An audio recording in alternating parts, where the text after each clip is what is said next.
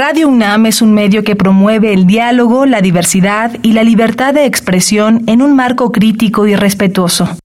Los comentarios expresados a lo largo de su programación reflejan la opinión de quien los emite, mas no de la radiodifusora. ¿Qué podemos hacer hoy por el planeta? Los efectos del cambio climático cada vez están más presentes, entre ellos las altas temperaturas. Antes de que prendas el aire acondicionado, considera que estás entrando en un círculo vicioso, pues es un electrodoméstico que gasta importantes cantidades de electricidad, además de que aumenta las emisiones de gases de efecto invernadero. Habitare.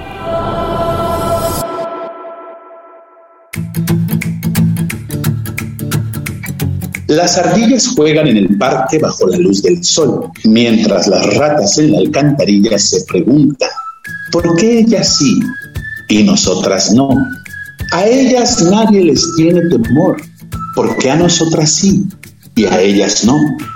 A los niños con ellas les gusta jugar, pero con nosotras no. Ellas tienen unas hermosas colitas de algodón, pero el gris de nuestra cola siempre está pelón. No es justo. Esto se acabó. Si casi somos iguales, todos tenemos corazón. ¿Por qué ellas sí y nosotras no? Nosotras también podríamos gozar en el parque bajo la luz del sol. Solo nos faltan colitas de algodón. Ya nadie nos tendría temor si tuviéramos colitas de algodón. Por fin jugaremos con los niños en el parque con nuestras nuevas colitas de algodón. Esto se acabó. De las ratas la revolución. Acá va roedor, colita de algodón. Acá va roedor, colita de algodón.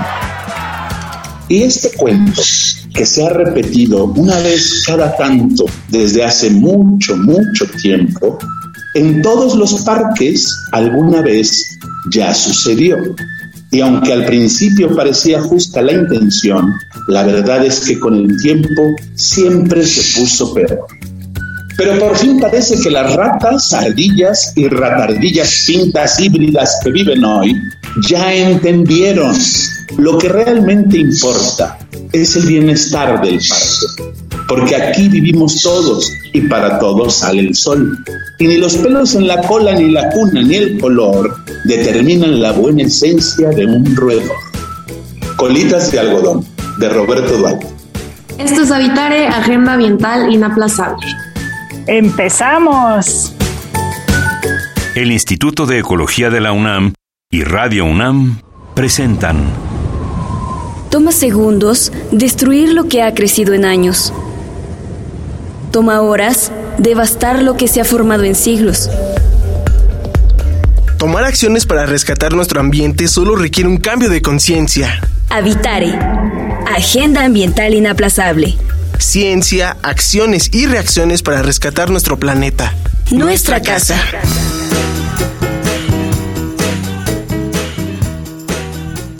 Qué excelente y sobre todo diferente manera de iniciar con este Habitare. Yo soy Mariana Vega, me da mucho gusto saludarles como cada semana con el gusto de compartir con la doctora Clementina Equiwa. ¿Cómo estás, Clemen, después de esta narración tan electrizante? Bueno, pues eufórica, Mariana. Estoy encantada porque Roberto Duarte, quien es creador escénico, nos acompaña y nos ayuda a empezar de una manera muy peculiar y muy electrizante, como bien dices. Bienvenido, Roberto. Hola, Clem, ¿cómo están? Qué gusto estar con ustedes, qué gusto poder compartir este cuento que, que nace de mi corazón para mis sobrinos y que está teniendo una historia ahí particular el cuento en su camino y, y bueno, compartirlo con ustedes me hace muy feliz.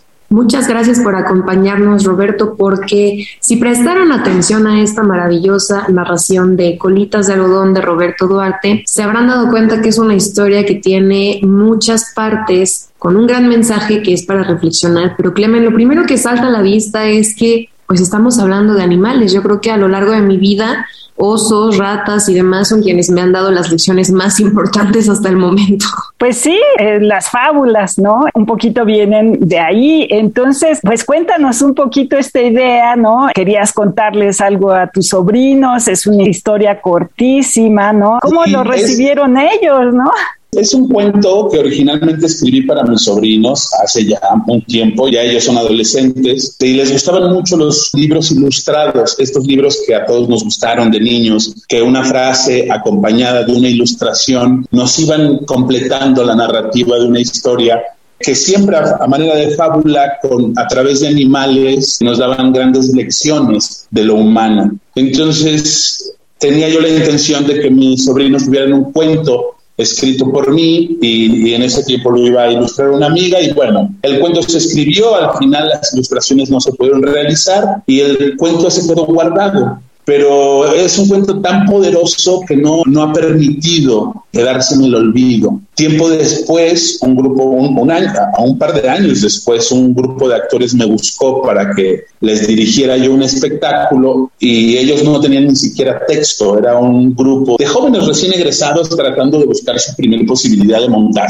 y recurrieron a mí para realizar algo y, y bueno, la cosa era tan romántica que nos íbamos al parque a hacer improvisaciones, ¿no? Para ver hacia dónde iba el, montaje. Y en esas idas al parque nos encontramos un día como epifanía, tal cual, una rata muerta en el camino.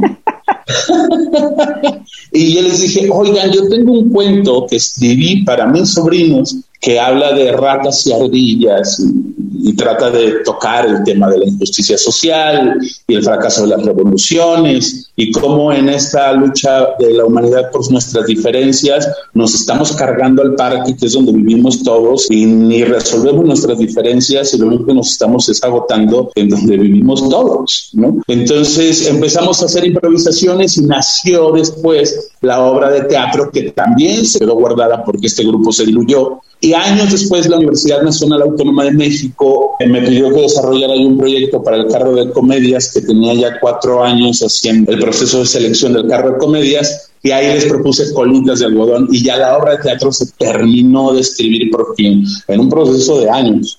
Y este, al final la universidad tampoco decidió montarla y se volvió a quedar guardado el cuento. Y el año pasado el cuento volvió, insisto, te digo, tiene una vida propia y se resiste al olvido. Este, un amigo mío que se fue a estudiar a Viena, se fue a estudiar dirección de escena, una maestría en dirección, terminó su proceso de, este, académico y había una convocatoria en Viena para producción y programación en el Teatro Schubert, que es un teatro importante de trabajo de marionetas en Austria y me habló por teléfono y nos pidió los derechos de la obra para traducirla al alemán y entrar a competir. Entonces, pues se tradujo el texto y en Austria sí ganó y en Austria sí la montaron. y entonces lleva el texto teatral de este cuento original que les narré al principio, representándose pues desde noviembre del año pasado en Austria.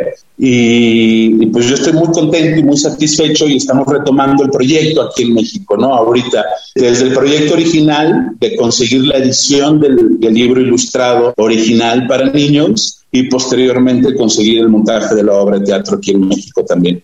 Wow, pues ese gran viaje que narras ahora en este par de minutos, yo creo que nos faltarían muchos más detalles interesantes por conocer, pero me hace pensar, Roberto, de pronto en la intención con la que nace el verla desarrollada, como bien dices, en otros países, en otros espacios, implica un gran proceso de utilizar la imaginación. Yo creo que siempre es algo que nos piden día con día de, pues, usa la imaginación, ¿no? Ante un problema, pues no es tan difícil, usa la creatividad, la imaginación, pero este proceso de crearlo también también trae detrás un gran compromiso, me parece, por los temas que toca, ¿no? Entonces, hablando justo del tema de cuidar a estas especies, las grandes lecciones que nos pueden dar en nuestra vida cotidiana, ¿cómo nace ese compromiso o cómo es que tú lo reflejas en tu proceso creativo? Pues mira, yo creo que siempre, o sea, todos los artistas de alguna manera tenemos influencias que, que nacen en nuestras primeras lecturas, en las primeras películas que te gustaron, ¿sabes? Y a mí, por ejemplo, Rebelión en la Granja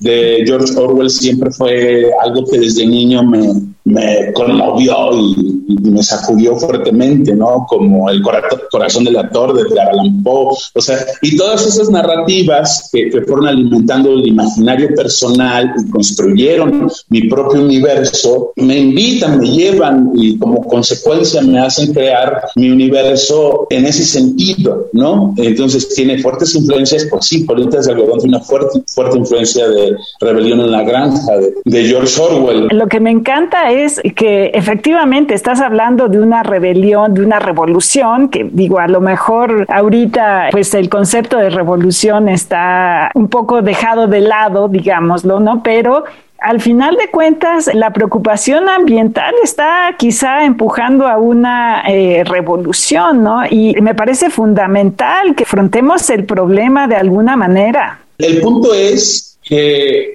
en la historia de las revoluciones, todas se han detonado en los momentos en que las diferencias sociales ya son insoportables, son de extremos absurdos.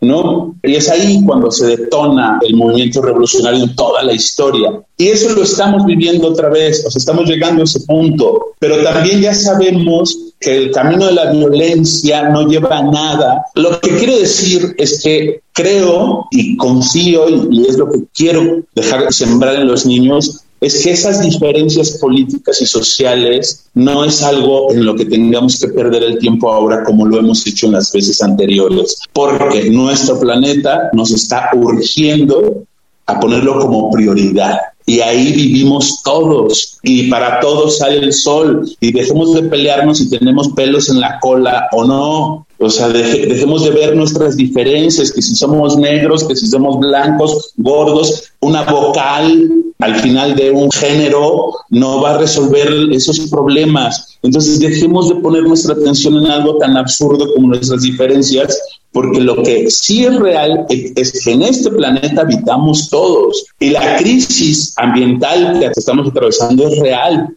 la más media no nos quiere hablar tal cual al respecto de ese tema, pero ustedes como científicos lo tienen clarísimo. Este, platicaba mucho con Juan, que se entusiasmó mucho con, con el libro de eso. Me decía, es que el planeta realmente, si lo dejáramos descansar una generación, todo podría cambiar en beneficio de todos. Y, pero bueno, hay, hay, un, hay un señor, un retrasado mental subnormal, que es uno de los hombres más ricos del mundo, que está utilizando todos sus recursos en, en, viajar a Marte y ver si hay posibilidad de hacer la vida allá, en vez de invertir todo ese dinero en la vida acá. Y eso es terreno fértil para la revolución, que exista ese tipo de, de fortunas tan escandalosas. Además, porque siempre que se habla del daño que tiene la crisis ambiental, ¿no? las decisiones de gobiernos individuales, colectivas y demás, se habla de para las futuras generaciones. Yo creo que es una constante que te sigan diciendo que el salvar el planeta, ¿no? que además así lo ponen, salvar el planeta, si fuera Superman o la Mujer Maravilla pero siempre se habla de las generaciones que vienen. Sin embargo, creo que las infancias sí tienen esta capacidad también de crecer en otro eh, mundo donde esas miradas sean distintas, ¿no? ¿Cuál ha sido tu experiencia de cómo le llega ese mensaje a las y los niños, Roberto? Mira, eh, realmente todavía yo no he vivido la experiencia de, más allá de mi círculo familiar, que son mis sobrinos, de ver qué provoca el cuento en los niños este, qué está pasando con, con, el público que está viendo la obra de teatro en Suiza. Yo no he podido ir a ver cómo están corriendo esas funciones y qué está pasando. Tengo las impresiones del director y está feliz y entusiasmado de lo que pasa, ¿no? Porque porque pone el dedo en la llaga en todas las cosas que tenemos que resolver, ¿no? Y porque, porque en esto también de, de la de, como dices, para las nuevas generaciones, el planeta. A mí me enseñan, no, hay que ahorrar agua, y estamos todos haciendo nuestros pequeños esfuerzos, pero nuestros pequeños esfuerzos no son nada frente a la contaminación que realmente provocan las grandes industrias, y ahí estamos hablando de enfrentar al capitalismo. Entonces, este, nosotros con nuestros pequeños esfuerzos no vamos a conseguir el cambio, no vamos a conseguir el cambio que necesita el planeta. Pero entonces, ¿estamos listos para un movimiento social que realmente nos ponga frente a lo que realmente tiene que cambiar? ¿O cómo lo vamos a hacer? O sea, yo no tengo la respuesta, pero, pero sí como artista creo que asumo la responsabilidad de mi tiempo de lanzar la provocación para que juntos la busquemos.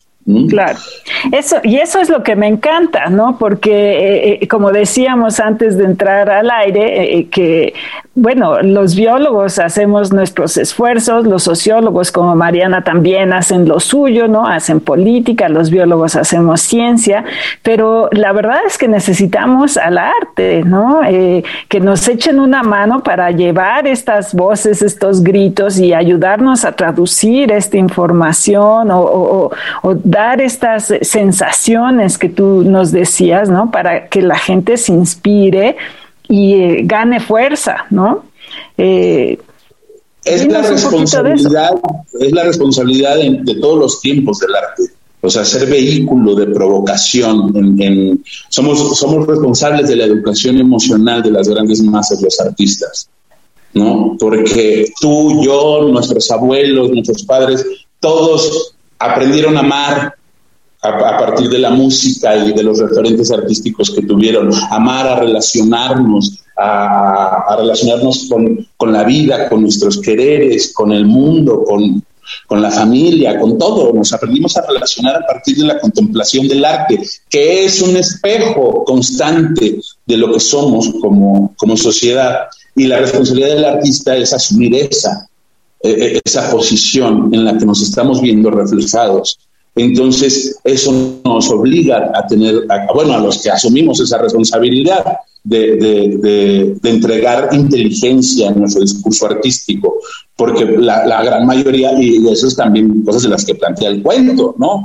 Y yo sé que a ustedes, los, los biólogos, a los sociólogos, a todos los que estamos tratando de verdad de que la cosa se ponga bien, pues nos frustra muchísimo el, el monstruo gigante al que nos enfrentamos, ¿no? Y ese monstruo gigante se traduce y se reduce finalmente en el dinero, en el capital y en el orden social en el que vivimos, ¿no? Porque entonces hay muchísimos artistas con una gran capacidad de convocatoria que solamente se mueven por intereses económicos.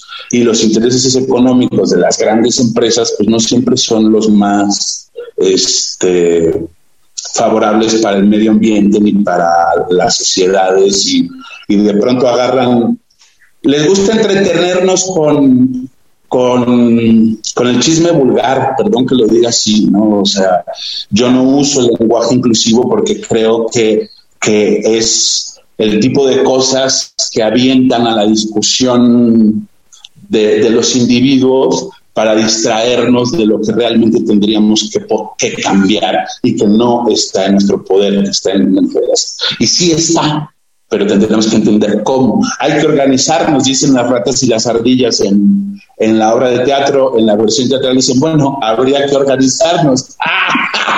Sí, pero ¿cómo le vamos a hacer? Entonces, tenemos que hablar, tenemos que conocernos, tenemos que empatizar, tenemos que apostar por, por el amor, por la humanidad, por el bien común, por el verdadero bien común.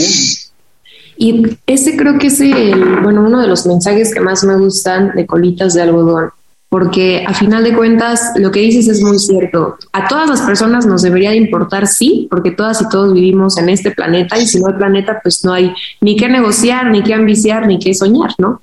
Pero independientemente a ello, que a cada quien le toca una responsabilidad diferente, porque pienso y me gustaría conocer tu opinión, Roberto, cada que se habla sobre el tener una acción que revierta el daño del cambio climático o que ayude con algunas de las pequeñas partes que hemos dañado, eh, se habla de, de como si justo todo el mundo tuviera que salvar el mundo, pero si ya hay científicos, si ya hay biólogas, si ya hay por otro lado ingenieros, ¿no? O sea, cada área del conocimiento está haciendo lo suyo, como sociedad o como persona tal cual, nada más también a veces nos toca escuchar el mensaje y parece que a veces no nos queda claro porque hay quien sigue dudando incluso de la existencia del cambio climático. ¿no? Hace, hace, hace unos meses hubo una manifestación, no sé en qué país europeo, de, científicos así desesperados porque, hey, tenemos que tomarnos en serio el asunto de, del calentamiento global y el cambio climático, o sea, y, y, los movieron con violencia y todo. Entonces, este, pues sí, pero asumir la responsabilidad de cada uno es un primer paso, absolutamente pero también tenemos que reconocer el, trabajo grupal, cómo lo vamos a ordenar y cómo vamos a caminar, cómo vamos a, resolverlo. ¿Y cómo? Es muy complicado, porque hay una, una cantidad, vivimos en una sociedad de consumo y el consumo es el primer enemigo del, del ambiente, ¿no? Tenemos que reducir las cadenas de, Cadenas de producción o cadenas de distribución. Y consumo. Eso, de distribución, exacto, que entre, entre el producto que yo consuma y, el productor original, este, cada sea más corta la, la, línea, porque lo, lo, que hacen esas cadenas enormes de, de división entre el producto y el consumidor pues son, pues es el capitalismo y es claro. las grandes empresas y todo eso. Pero ¿cómo vamos a resolver eso? ¿Cómo podríamos resolver eso? Claro. Fíjate, fíjate Roberto que, que hace tiempo leí eh, un artículo de alguien que decía que las obras eh, para niños, ¿no? sobre todo obras literarias, se refería a ese artículo, eh, al final, eh, pues eh, una de las cosas que logran es inspirar a la gente a resolver problemas, ¿no? Mm. Y con una amiga comentábamos, desafortunadamente ahorita mucho de lo que está saliendo de sobre cambio climático, destrucción ambiental, son eh, escenarios apocalípticos, no, no escenarios en el que haya soluciones, ¿no? Entonces, de alguna manera, eh, pues no sé si de la ciencia o de estas eh, reuniones virtuosas con artistas como tú, podríamos hacer eh, alguna manera creativa de producir obras en las que vayan saliendo estas soluciones desde una perspectiva artística, ¿no? A lo mejor sentarnos a platicarlas y, eh, que los artistas les vayan dando salida. ¿Tú crees que esto podría ser posible y cómo, cómo se podría fomentar eso? Pues, todo, lo que se puede imaginar se puede realizar, nada más es cosa de ponerse a trabajar en ello. O sea, este, si tienes ahí una iniciativa, va, empezamos a construir encuentros, empezamos a buscar formas, ¿no? O sea, como artistas y, como científicos, buscar formas de, de, hacer nuestro trabajo, de, asumir nuestra responsabilidad. pues tendremos cada quien por su cuenta su, modus vivendi, pero pues hacer nuestro hacer nuestro quehacer de, de, de tocar sociedades, tocar corazones, tocar tocar a la humanidad para, para, para el bien común. Claro. ¿Mm? Buscar el bien común, cada quien desde su trinchera y con sus alcances, ¿no? Yo ahorita lo que quiero es este, conseguir la primera impresión de, de la edición del libro ilustrado y, este, y en eso estoy, ¿no? O sea, no es algo que hago por ganar dinero, no es algo que hago con, con, ese afán, es, para eso tengo mi trabajo como actor y otras cosas, pero es un trabajo como artista, me, me pide atención, porque además, insisto, el cuento se ha resistido a morir y a quedar en el olvido, sale, sale, sale, sale, y este, pues hay que asumir la responsabilidad. Claro, y gana, ¿no? Sale y gana. Sí, sí, pues esperemos que siga así por muchísimo tiempo más. Lamentablemente se nos termina el tiempo de este Habitare, pero yo creo que además de conocer este maravilloso trabajo, pues también nos acerquemos a reflexionar acerca de cómo es que se vive toda esta situación, porque como audiencia también tenemos una gran responsabilidad, ¿no? Digo, a quienes escuchan Habitare, obviamente una estrellita dorada, porque a final de cuentas son estos los esfuerzos que estamos tratando de hacer y pues muchas gracias por habernos acompañado, Roberto Duarte, y por este maravilloso éxito que ojalá siga creciendo de Colitas de Algodón. Muchas gracias, Mariana, de verdad, les agradezco. Y pues bueno, Colitas de Algodón es una invitación a la revolución, sí, estamos viviendo tiempos de revolución, no podemos negarlos, el mundo está cambiando a una velocidad tremenda, y, pero tenemos que asumir la responsabilidad de cuál es el cambio, cuál es la evolución que realmente queremos vivir como sociedades. Una movida por interés, puede ser movida por intereses políticos y que nos usen como soldados, puede ser movida por intereses eh, económicos y que nos muevan este, como carne de cañón y mercancía, o podemos asumir la responsabilidad de que no, señores, no, no, no, ustedes no mandan, lo que manda es el planeta y nosotros vamos a atender al planeta. Claro, todos podemos jugar un papel de liderazgo y me parece un muy buen, un muy buen mensaje. Así es. Un abrazo, Clementina. Muchas gracias. Mil gracias, mil gracias. Muchas gracias. Si ustedes quieren conocer más acerca de esta maravillosa obra, tienen alguna duda o pregunta, ¿por dónde nos pueden escribir, Clemente? Sí, estamos en Facebook en Instituto de Ecología UNAM, todo junto, en Twitter arroba y Ecología UNAM y en Instagram Instituto-Ecología UNAM.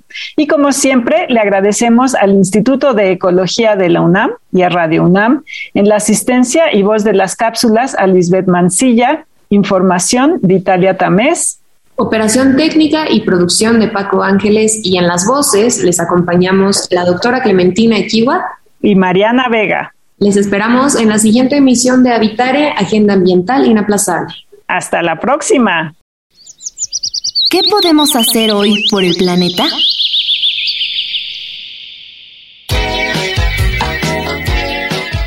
La pandemia nos dejó costumbres muy extrañas, como los dichosos tapetes con sustancias dudosas para desinfectar los pies. Si deseas conservar esa costumbre, busca que la combinación de los líquidos que usas no sea tóxica, ya que esos agentes se quedan en los pies y contaminan al suelo, además de crear gases nocivos que respiramos.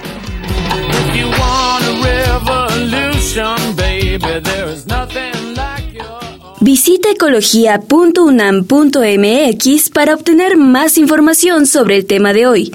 Y si quieres escuchar todas nuestras emisiones, entra a radiopodcast.unam.mx. Radio UNAM y el Instituto de Ecología de la UNAM presentaron Habitare, Agenda Ambiental Inaplazable